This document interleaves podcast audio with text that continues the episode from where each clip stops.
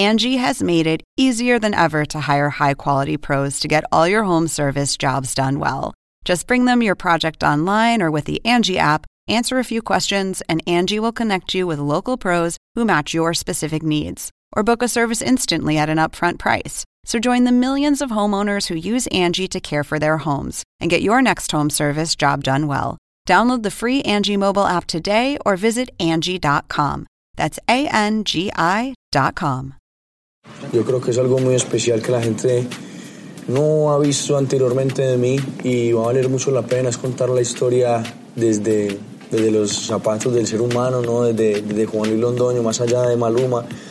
Y realmente, bueno, abrí las puertas de mi casa, eh, les voy a mostrar a mi familia, les voy a contar de mi propia boca y, mi familia también, ellos mismos les van a contar muchas cosas que hemos vivido, cosas que, que, que la gente no sabe. según el diccionario de la Real Academia Española. La cultura pop se define como el conjunto de las manifestaciones en que se expresa la vida tradicional de un pueblo. Nosotros la definimos como música, cine, televisión, famosos, teatro, moda y arte. ¿Y tú? ¿Cómo, la defines? Somos Zona Pop con Marisabel Houston y Javier Merino. Maluma Baby. O sea, no, no vamos a tener que esperar a que la gente adivine quién es porque es que ese tono de voz con el que habla así bien arrastrado, ya se sabe de quién se trata y es Maluma, que lo tenemos aquí en este episodio de Zona Pop. Yo soy Marisabel Houston desde la cabina número 3 de CNN en español radio, en una Atlanta que por fin llueve, Javier, porque hemos estado a unas temperaturas de casi 40 grados centígrados. Y tú sabes cómo es el calor aquí en Atlanta. A ti te ha tocado vivir el calor aquí en Atlanta, ¿no? No, ¿No te nunca me ha vivir el calor. Nunca he ido en pleno verano. siempre he ido a finales de noviembre o a finales de, de, lo que es el invierno o, o a finales del otoño.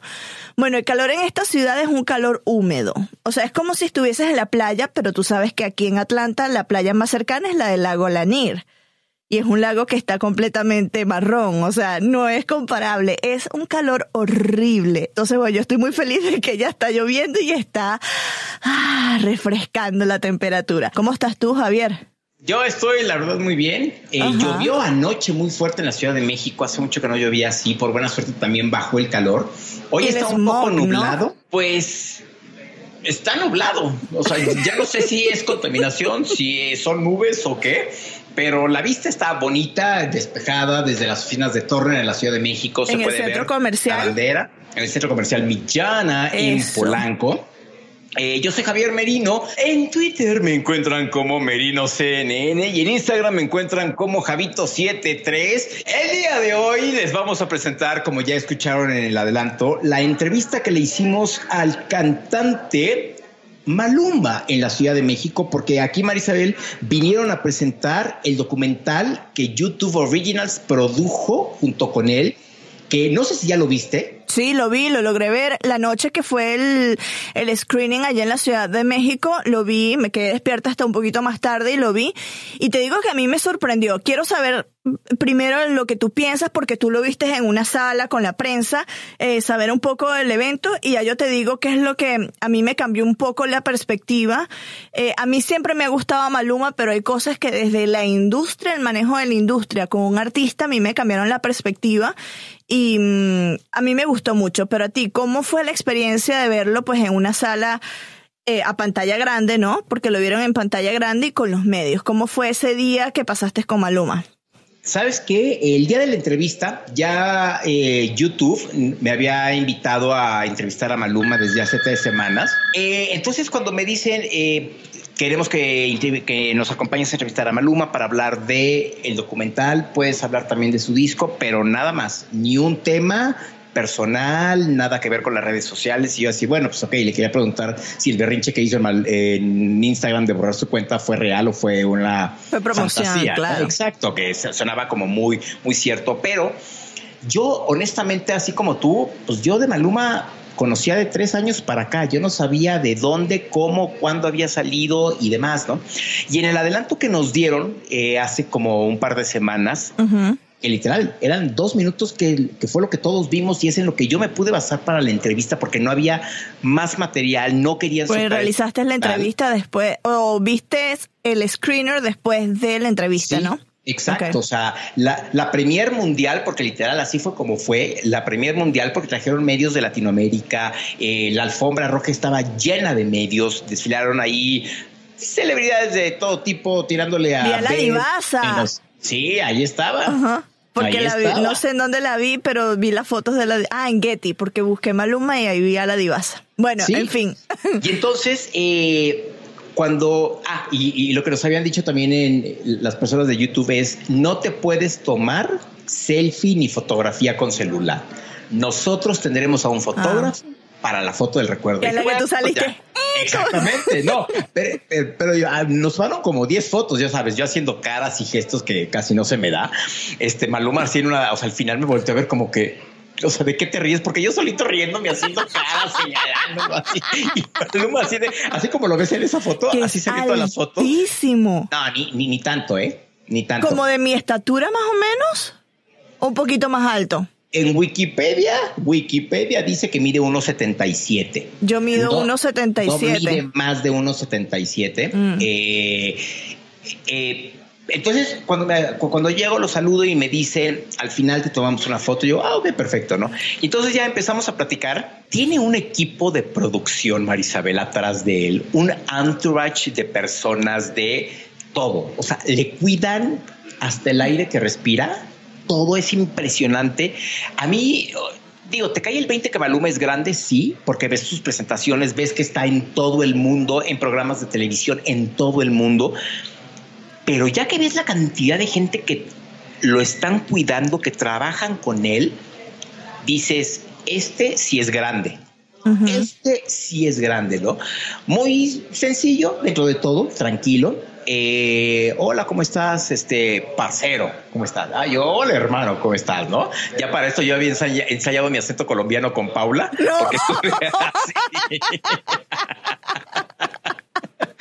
Paula, nuestra editora de, digital. Hola, Paulis.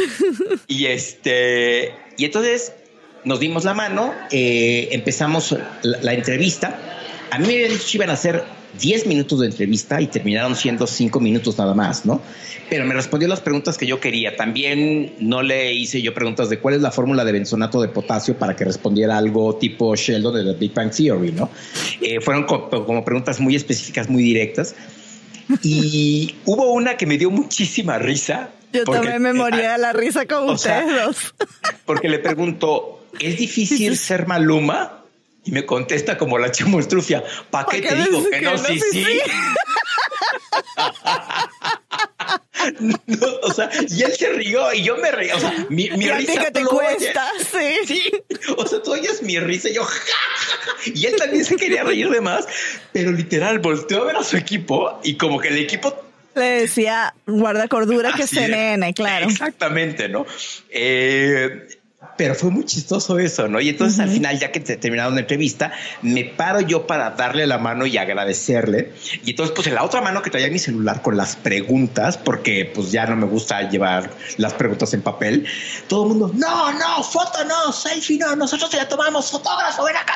Y, y yo así de, no, tranquilos, son las preguntas que traigo, o sea, no me voy a tomar selfie ni nada, ¿no? Y entonces ya, este, me jala Maluma, este, me abraza, lo abrazo, y entonces empezamos ya con, con las fotos y entonces después ya de, la tercera foto, pues empezó a hacer yo así eh", y así y todo eso. y todo el mundo como que, ¿quién es este? y yo montado de, así como loquito, así como si yo estuviera loquito. Y Maluma, pues, o sea, como que lo sintió que ya... Estabas, tú estabas en, en plan Marisabel conociendo a Poncho Herrera. es, que, es que sabes que yo dije, ok, es Maluma, pero pues yo también me vengo, o sea, como a divertir, como a relajarte. Como, claro. a ver, es lo que siempre hacemos, que nos divertimos con es nuestro hobby. Eh, Zona Pop es nuestro hobby es eso, o sea, es también para que él se, o sea, también me pude haber reído con el paquete, digo que no, sí, sí, así como. no, pero, no, te con ganas. Estoy con ganas. Y entonces, pero bueno, dejemos de hablar, ¿te parece mejor? Y escuchamos lo que dice Maluma. Venga. Listo, vamos, venga. 3, 2, 1, entrevista a Maluma. Maluma, antes que nada, gracias por estar en Zona Pop y en CNN en español. ¿Cómo te sientes? Lo que era, lo que soy, lo que seré. Muy feliz, hermano. Un logro muy bonita, muy bonito sacar este documental a, a la luz. Yo creo que es algo muy especial que la gente no ha visto anteriormente de mí y va a valer mucho la pena es contar la historia desde desde los zapatos del ser humano, ¿no? desde, desde Juan Luis Londoño, más allá de Maluma. Y realmente, bueno, abrí las puertas de mi casa, eh, les voy a mostrar a mi familia, les voy a contar de mi propia boca y, mi familia también, ellos mismos les van a contar muchas cosas que hemos vivido, cosas que, que, que la gente no sabe y me siento feliz de que ya pues el documental ya está a la luz pública. Algo que me llamó la atención fue Vicente Fernández y, la foto que sale es con un sombrero a los cinco años y que ¿qué tenía Vicente Fernández para que a los cinco años te llamara la atención? Wow, no sé, eh, y me sigue llamando la atención. O sea, yo te digo que Vicente Fernández para mí es uno de mis artistas favoritos, está en mi, en mi top eh, tres, por así llamarlo, y, y, no sé, desde muy niño mi familia también ha sido muy cercana a los mariachis y, de pronto a raíz de todo eso lo heredé de ellos. ¿Imaginaste en algún momento cómo tu vida daría un giro de 180 grados y dejar el fútbol para meterte a la música? Bueno, la verdad fue, fue difícil, ¿no? Porque pues era muy joven y, me tiré al, vacío, por así llamarlo. No sabía qué era lo que iba a pasar, pero apostamos absolutamente todo. Y fue un cambio muy radical. Obviamente mi papá casi se muere, casi casi, casi me deja de hablar, luego que era reggaetón y, pensaba que era otro género musical, bueno, en fin, y, este sueño se fue construyendo eh, con mi familia como mis aliados y ahora estamos aquí, hermano, y, me siento muy feliz y muy agradecido porque tengo salud, tengo vida, he logrado cosas muy, muy bonitas a mi cortada. Sin duda la familia siempre es lo más importante para un artista. ¿En qué momento te cae el 20 del fenómeno en el que se convierte Maluma? wow, mm, es como, desde, la verdad, desde que yo comencé mi carrera, desde que empecé, pasaban cosas como, como insólitas, cosas que, que no eran muy normal que pasaban como en un artista y menos en, en Colombia. Pero era muy bonito porque siempre lo veía yo desde, entre comillas, desde mi parte de, empresario, de mi parte de, de, management. Yo me alejaba de, de ahí y yo veía está pasando algo, algo importante y, y eso puede cambiar el rumbo de mi carrera y el de mi familia. Luego me nominan a los Latin Grammy en el 2013 con la temperatura y es allí donde digo, wow, esto ya se, se, está yendo a otro nivel, ya más, más internacional. Y sigo trabajando, hermano, sigo trabajando y, y, y bueno, me doy cuenta y demuestro que los sueños se hacen realidad y que no hay imposibles. ¿Es difícil ser Maluma? ¿Para qué tengo que no? Sí, sí. la, verdad, la verdad, sí, mucha responsabilidad, mucho trabajo. Eh, hay muchísimas personas que comen a raíz de, de mi carrera y, eso es una responsabilidad muy grande. Sin embargo, me siento muy feliz de que, de que eso es así y que puedo, puedo cambiar la vida no solamente de mi, de mi familia, sino de la de muchas personas más. ¿Con qué se quedó Juan Luis después de ver lo que era, lo que soy, lo que seré? ¿Con qué me quedé? Bueno, con muchas cosas, pero muy bonitas. La verdad que no me arrepiento de, absolutamente nada de, lo que he vivido, de lo que he hecho en mi carrera. Pero lo más importante es que mi familia eh, siempre ha sido ese motor, esa motivación. Y, ahí lo van a poder ver en, en, el documental. Me quedo con, con ese amor genuino, con ese amor verdadero que es el de la familia. Y para terminar, ¿con qué crees que se quede la gente después de verlo? Bueno, yo creo que eso es una buena pregunta, que nada es imposible, que los sueños sí se hacen realidad, que yo desde mi, desde mi parte, desde mi perspectiva, desde mi mundo, eh, logré todas estas cosas. Yo creo que la gente que, que, me está viendo se puede motivar, yo quiero que la gente se, se inspire con este documental y que salgan a, a, luchar por los sueños. Te agradezco mucho, gracias por estar con nosotros, mucho éxito. Amén, hermano, muchas gracias. gracias.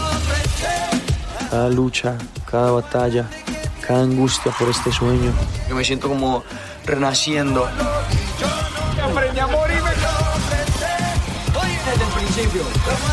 Lo di todo. no me arrepiento.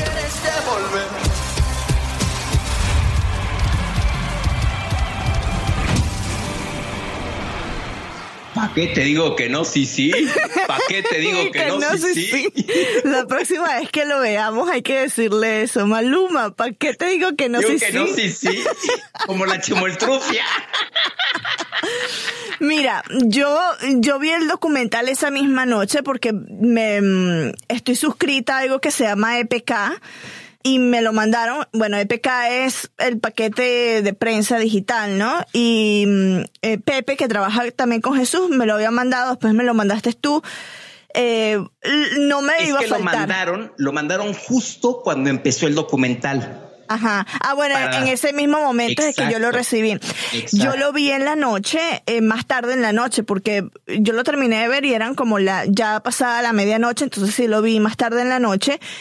Y yo me quedé con, con una sorpresa de que como, como tú imagino, eh, nosotros vinimos a conocer a Maluma hace muy, o sea, fue muy reciente, ¿no? Que escuchamos lo que fue la explosión de Maluma. Yo empecé a conocer de él quizás un poquito antes o al mismo tiempo que sacó la canción con Ricky Martin que ya fue la internacionalización de él. Y en el documental les muestran cómo fue el inicio de él de cantar en colegios, de ir a quinceañeras hasta que lo, eh, lo firma Walter Com, que es en la actualidad pues la agencia de management que lo representa.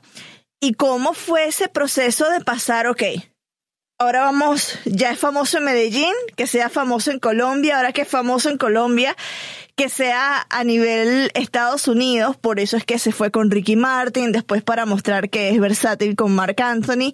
Entonces, eso a mí, mmm, sabes, trabajando nosotros en, este, en esta industria, te enseña mucho de cómo armar y cómo trabajar, aquí lo dice en inglés groom, o sea, cómo peinar, o sea, cómo trabajar a un artista para que acicalar, para que llegue a un nivel al que ha llegado Maluma, que es estar colaborando con Madonna, que Madonna tampoco es que tiene muchas colaboraciones, ¿no? O sea, está ya a un nivel, ahí te da a entender lo que es tener a un manager que tenga visión, ¿no? Visión de que yo te puedo hacer crecer y llevarte a un nivel, bueno, también va muy de la mano con el talento que tú tengas, porque si no sabes cantar y no tienes carisma, por más buen manager que tú tengas, no puedes llegar a, un, a los niveles que ha llegado Maluma. Y hay un quote que a mí me, o una frase que a mí me, me causó impresión, que fue cuando estaban hablando del documental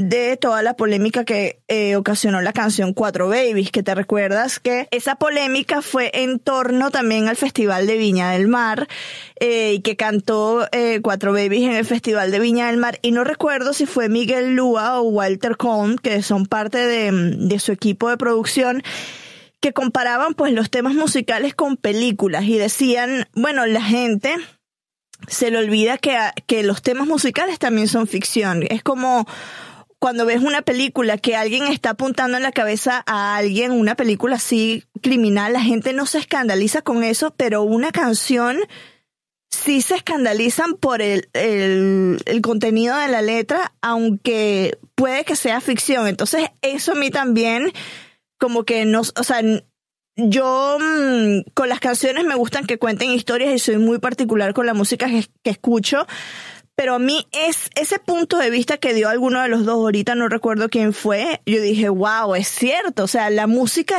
eh, llega de una manera tan directa que la gente, aunque sea algo de ficción, se lo toma muy en serio. No sé, a mí, esas son las partes que a mí me, me llamaron más la atención del documental y también pues el trabajo que hay detrás que yo desconocía que Maluma había empezado a cantar, por ejemplo, a los 16 años y todo lo que había detrás de eso hasta llegar a donde está ahorita, pues con este disco 1111. Eh, a mí, después de ver el documental, y se lo dije a Jesús en, la fiesta post-premier, porque me, me preguntó, ¿qué te pareció? Le dije, me gustó, sí, porque pude conocer a Maluma un poco más, vi de dónde viene. Dije, se me hizo un documental y no sé si tú lo viste o te tocó, la película de Madonna, Truth or Dare, que era un behind the scenes de su gira de London Vision Tour, en donde ella hablaba cómo se sentía todo canción de la gira. Volví a hablar, volví a hablar, volví a hablar, actividad, actividad, canción de la gira.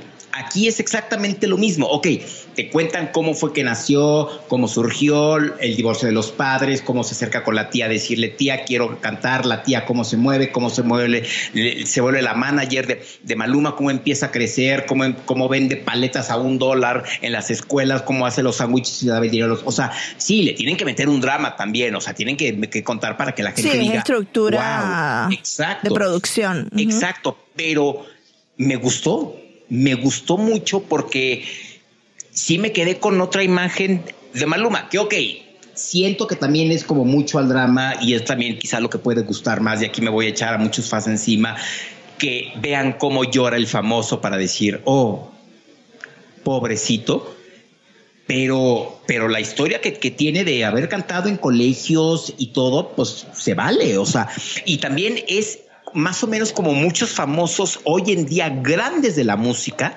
tienen siempre un Comenzaron, pasado. Claro. Como acaba de pasar con la película Rocketman, no sé si ya la viste, la del Elton No la he visto, la voy a ver este fin de semana. No, me la arruines, pero ya todo el mundo me dijo que es... No, que superó a la de Queen, ¿no? Está, está increíble. Yo literal salí del cine y lo primero, lo primero que hice fue comprar el disco en el celular, en digital. Wow. La, la forma en que te platican la historia, Houston,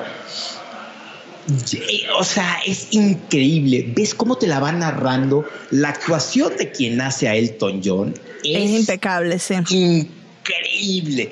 Eh, muy buena. Muy buena. Y el soundtrack, te juro, yo que me voy caminando todos los días a mi casa, lo pongo y ahí voy. O sea, es muy bueno. Bueno. Pero bueno, ahí te das cuenta que también Elton John, que muestra cómo de niño sufrió porque su papá no lo quería él le pedía un abrazo al papá y el papá lo ignoraba. Obvio aquí pues te cuentan del pobre Maluma que pues no tenían para comer y tenían que comprar una bolsa y él vendía las paletas a un dólar en la escuela, ¿no? O sea, tienen que meterle este drama, pero también te muestran el lado positivo, el lado de que cómo los sueños se hacen realidad, que de hecho fue lo, que él me dijo también en la entrevista, que los sueños, o sea, se vale soñar porque los sueños se vuelven realidad, ¿no? Lo que muestra es el trabajo, el trabajo de alguien y, pues eh, tener la constancia de... Mucha gente piensa que en este negocio em, le pasará a algunas personas, pero es muy raro que la fama llega de la noche a la mañana. O sea, es son personas muy específicas, pero detrás de, de alguien que ha logrado llegar a la, a la cúspide, por tan joven que sea, eh, son, sabes, mm, horas de desapego con tus amigos, con tus familias, muchos viajes, y eso es algo que él dijo también nunca me voy a bajar de un avión. O sea, que es algo que él se dio cuenta al momento de que se metió en esta carrera, que mucha gente dirá, ay, pero qué afortunado. No, o sea, la vida de estar metido en un avión estar en un hotel, no estar con tu familia, la soledad del artista, que vas de un estadio que está completamente lleno al silencio sepulcral de una habitación. O sea, son los sacrificios que pasan el trabajo constante. Eh, ¿Sabes a mí qué, me recordó? Eh, guardando diferencias y, te vas a reír porque, a ver, esto es muy yo, que es lo de los Backstreet Boys. Yo he seguido la historia de ellos por todos los años que he sido fanáticas de más de 20 años. Y ellos empezaron también muy jóvenes, o sea, varios de ellos estaban menos de que 10 años, 11 años cuando se unieron a la banda. El mayor eh, era Kevin cuando pues empezaron a grabar y muchos de ellos tuvieron que quemar etapas de adolescencia mientras estaban cantando, que eso es algo que también él menciona, ¿no? Los sacrificios, los problemas familiares y ese trabajo constante de hormiguita, eh, de no, de, de meterle ganas al asunto. A mí me, a ver, yo, yo respeto mucho eso, ¿no? Respeto el, el tiempo que le dedica a su arte, porque él sabe que mucha gente también come de lo que él está haciendo, no solo es su familia, son los managers. Y él lo dice, y eso a mí yo dije, wow, o sea, eso se respeta mucho porque te gusten o no las letras, te guste o no la música que canta, es un, es un tipo que está teniendo bastante eh, responsabilidad con su arte, con lo que está haciendo, y sabe que hay mucha gente detrás de él que está dependiendo de lo que él hace, ¿no? O sea, no se le puede quitar que tiene una pasión y que es carismático del 100% y que, bueno, todo lo que ha logrado no es porque se lo hayan dado, sino porque ha tenido un equipo que junto a él ha trabajado, ¿no? independientemente te guste la letra, te guste la música que cante o no, es un tipo que, que se la ha trabajado bastante para llegar a donde está.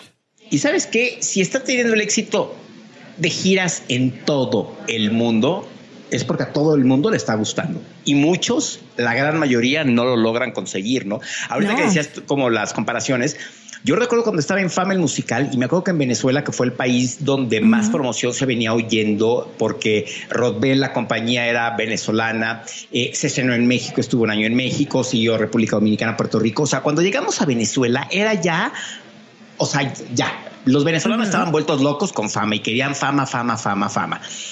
Antes de estrenar en el Teresa Cariño en, Caracas, eh, literal nos dieron dos días y pues pues todos los que éramos de Caracas, pues vamos a conocer Caracas, ¿no? Total que ahí vamos al CCCT, al centro comercial eh, Tamanaco. Tamanaco, sí, exacto. Este, y entramos al cine y llevábamos las chamarras, las camperas, las de, pues, de fama, ¿no? Y en eso se apagan las luces y el primer anuncio que sale, fama, musical, llega a Venezuela. Y la gente, Marisabel, aplaudiendo y cantando y así de todos de órale, y éramos completamente desconocidos, nadie nos conocía en Venezuela, o sea, jamás nos habían visto la cara ni nada. Cuando termina la película y nos levantamos y la gente ve que traíamos las chamarras, eso se volvió la locura. En Barquisimeto yo me acuerdo, Marisabel, que uno de los patrocinadores... Para la gente que nos escucha. Y por eso yo también tengo muy grabado a Barquisimeto, porque una cadena de cafeterías locales era patrocinadores, ¿no? Y un día nos dicen, oigan, este, pues si quieren venir al café, o sea, pues me gustaría el, dueño, ¿no? Este, pues invitarles un café, que platiquemos todo. Se corrió la voz en todo Barquisimeto. Y cuando salimos del café Marisabel, era, la, o sea, a mí me tuvo que agarrar uno de seguridad, me cargó y aventarme adentro de la camioneta de que la gente. O sea, el rubio, el rubio. El catire, el catire. el catire. El catire. Y como yo traía el pelo eh, medio larguito como Leonardo DiCaprio en Titanic, así todo el mundo. y fue en esa época, ¿no? Y yo así, el catire, el catire. Y pues el, el catire acabó en la camioneta. O sea, porque la gente, y literal, moviendo la camioneta. Que, que la histeria. Sí, sí, sí, sí. Ahora ves a Maluma y ves que causa este furor, es porque algo tiene que a todas las chavitas del mundo entero, no de un solo país, vuelve loca, ¿no? Sí, es el furor que causó Menudo en su época, el, furor que causó los Backstreet Boys. Recuerdo en, en, un documental que hicieron de ellos que fue cuando sacaron Black and Blue, que rentaron un avión y le dieron la vuelta al mundo por 100 días y se pararon en ciudades estratégicas y de Latinoamérica escogieron Brasil y ellos pasaron mucho susto en Brasil, en Río, porque literal iban por una avenida y, las chicas todas se, les pegaban al, a los camiones, al autobús de promoción. Ellos se tuvieron que subir arriba en la platabanda de un hotel para darles como un concierto y niñas desmayadas gritando. Y tú lo ves, o sea, nosotros que tenemos la fortuna de haber vivido esos movimientos masivos de lo que es la fanaticada, el fandom, que le dicen en inglés, y la histeria que genera antes de las redes sociales es inevitable no compararlo con lo que está ocurriendo en estos momentos con él, ¿no? Bueno, yo me quito el sombrero por, por lo profesional y el trabajo que hace y ojalá que lo podamos tener para hacer una charla así, estilo las que hemos hecho bastante distendidas algún día con Maluma, sea aquí o sea en Ciudad de México, porque creo que todavía hay mucho tema que hablar, ¿no? Que te enseña a ti a uh. hacer los dribbles de, de fútbol, que te enseña a a manejar la pelota. Es que ese es otro de los temas que, o sea, que te puedes sentar a platicar con él, el fútbol, ¿no? Porque en la parte, en el documental hablan de eso y de cómo tuvo que renunciar al fútbol por irse a hacer lo que le gusta también. Exacto. Porque decía, es que los dos me encantan, pero no puedo dividirme y si voy a estar en alguno, voy a estar al 100%. Entonces, pues bueno, también mi respeto es el haber dejado el fútbol, la carrera de futbolista para dedicarse a la cantada. Bueno, episodio largo. hoy estuvimos como no, hemos hablado en los últimos días, hoy nos desatamos acá. Sí, sí, la verdad sí, teníamos que sacar algo. No sé qué, pero teníamos que sacar algo. Bueno, muchísimas gracias a YouTube, em, a todo el equipo de YouTube, en especial a Jesús, que nos dio pues esta oportunidad. Y me, me llamó mucho la atención y me gustó que lo, que hayan hecho la presentación en Ciudad de México. Em, ya después, pues le preguntaré por nada más, sabes, enterarme por qué lo hicieron en Ciudad de México y no en Miami, que es un lugar que, pues, yo me imaginaría que, que hubiese sido interesante también hacerlo en Miami por que ahí está Sony Latin, que es su disquera, o sea, hay muchos puntos en común. O sea, que hay tantos latinoamericanos que viven ahí, ¿no? Exactamente, pero bueno, en, Ciudad de México, afortunadamente fue Ciudad de México porque tú pudiste ir eh, y hacer la entrevista con Maluma y tomarte la foto con tus peculiares caras que ya conocemos como la que te tomaste con Megan Fox, que salías con una cara de perverso. Sí, sí, sí, sí, sí, sí. De depravado parecía yo así de... Eh, eh, eh, ya saben, la entrevista y el artículo lo pueden ver en cnne.com barra zona pop. Si se lo perdió en encuentro, va a tener otras oportunidades en la pantalla de CNN en español porque el video también en otros programas no sabemos exactamente en cuáles, pero bueno, estén pendientes. Pero si no, el video también, parte del video, la entrevista de video está en, cnn.com barra zona pop, y lo van a encontrar. Y bueno, genial, a mí me encantó. La verdad sí, a mí también. Este, y que digamos que, que, Maluma estuvo en Zona Pop también, qué padre, ¿no? Bueno, ya, eh, que tengan un excelente fin de semana, porque ya es casi el fin de semana. Yo soy Marisabel Houston desde la cabina número 3 de CNN en Español Radio. Me siguen en Twitter en arroba, no, sí, sí, sí, sí, Houston CNN y en Instagram soy arroba Marisabel Houston. Yo soy Javier Merino desde la Ciudad de México, desde las oficinas de Turner en México, en la Ciudad de México, la más grande de toda Latinoamérica con una vista muy bonita, está haciendo aire, la bandera ya se extiende a todo color por todo lo alto y ancho de Campo Marte. Mi cuenta en Twitter es arroba merinoCNN y en Instagram me encuentran como Javito73 y recuerden seguirnos en todas nuestras plataformas sociales, Zona Pop CNN y meterse a todos los artículos que tenemos en nuestra página oficial www.cnne.com diagonal Zona Pop.